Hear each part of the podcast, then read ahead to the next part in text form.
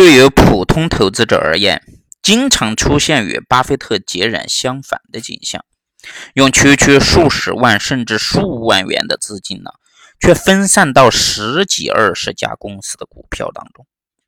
此外，这些公司种类特别的多，从高速公路到白酒，从房地产到化工。但是，真正了解这些公司的投资者又有几个呢？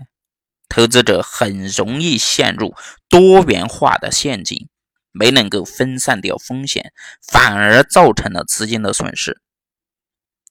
一九九八年，巴菲特在佛罗里达大学商学院演讲的时候这样说：“假如你认为值得拥有部分美国股票，那就去买指数基金，那是你应该做出的选择。”假如你想对企业做出评估，一旦你决定进入对企业做评估的领域，就要做好花时间、花精力把事情做好的准备。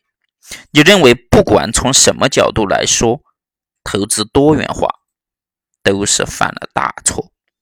假如做到真正懂生意啊，你懂的生意可能不会超过六个。假如你真的懂六个生意，那就是你所需要的所有多元化，我保证你会因此而赚大钱。如果你决定把钱放在第七个生意上面，而不是去投资最好的生意，那肯定是错误的决定。因为第七个好的生意而赚钱的概率其实是非常小的，因为最棒的生意而发财的概率却最大。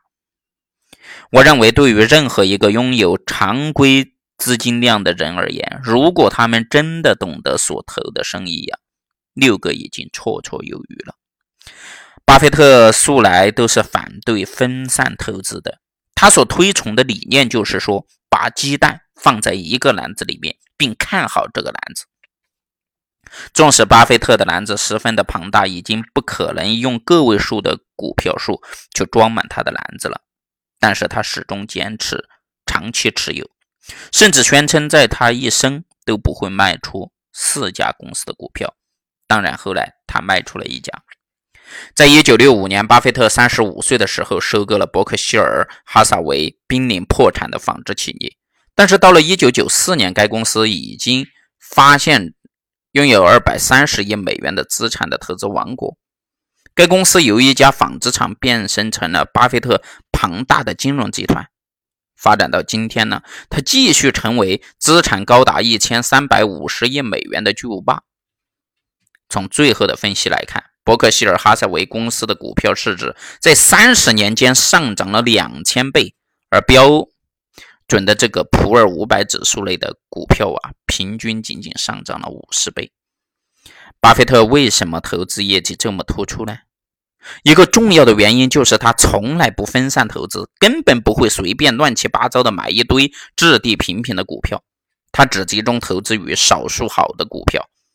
此外，巴菲特还把自己的投资精力用在了做出少数重大投资的决策上。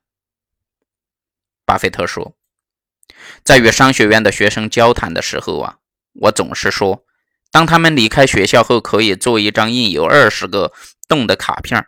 每次做一项投资决策时，就在上面打一个洞。那些打洞较少的人将会更加的富有。原因在于，如果说你为大的想法而节省的话，你将永远不会打完所有的二十个洞。大多数人的公司价值分析能力啊，很可能没有巴菲特那样杰出。所以说，我们集中投资组合的股票数目啊，不妨。稍多一些，但是十到二十只股票也足够了呀。所以一定要记住巴菲特的忠告：越集中投资，业绩越好；越分散投资，业绩越差。